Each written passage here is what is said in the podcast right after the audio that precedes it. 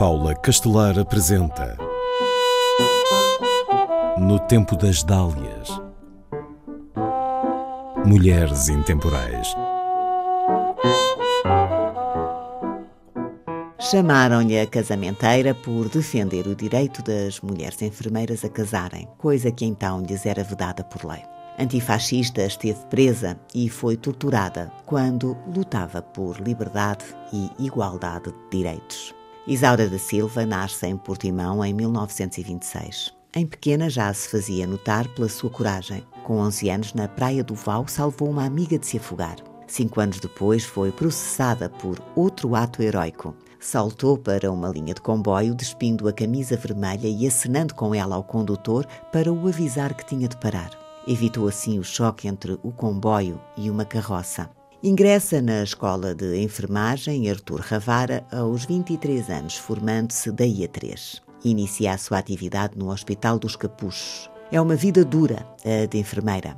Muitas horas de trabalho seguidas, noites de vela no hospital, sem dormir, poucas folgas para recuperar, apenas uma por semana. Ao perceber a realidade no setor da saúde, decide lutar por melhores condições laborais e de cuidados prestados.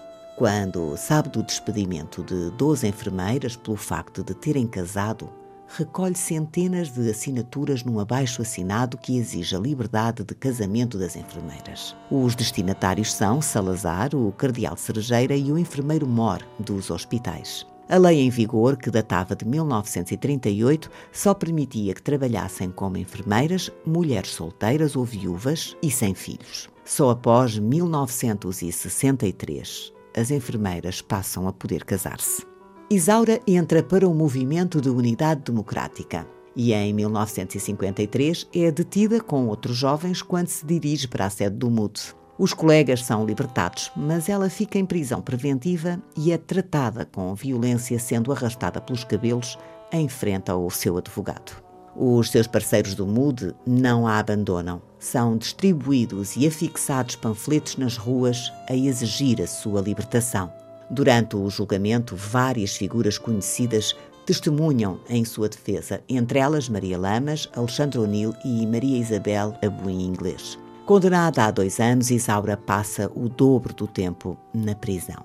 É mantida em isolamento sete meses e dez dias e, pouco antes do julgamento, prendem o seu advogado no sentido de prejudicar a sua defesa. Também prendem a sua irmã, Hortência da Silva, igualmente enfermeira. Durante a detenção, a vida de Isaura corre risco. É observada no Hospital de Santa Marta e fica internada em Santa Maria. Pesa então 30 quilos. Do pessoal médico recebe cuidados de saúde e companheirismo.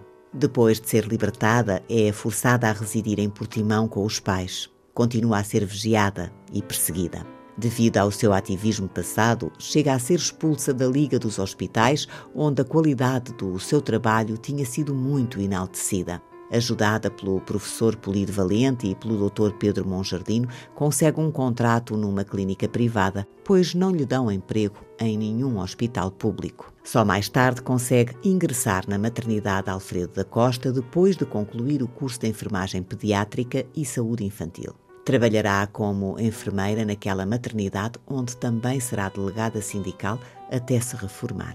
Em 1957, quando sai da prisão, quer ir visitar o seu noivo, o futuro historiador António Borges Coelho, que está preso. Não é autorizada a vê-lo por não serem casados. Casam dois anos depois no Forte de Peniche, onde o noivo se encontrava preso. Têm como padrinhos Alexandre O'Neill, Maria Padez e os irmãos de Isaura. Álvaro Cunhal, que também estava preso, ofereceu-lhes um desenho como prenda de casamento. Desse casamento, que duraria até ao fim da vida de Isaura, nasce uma filha.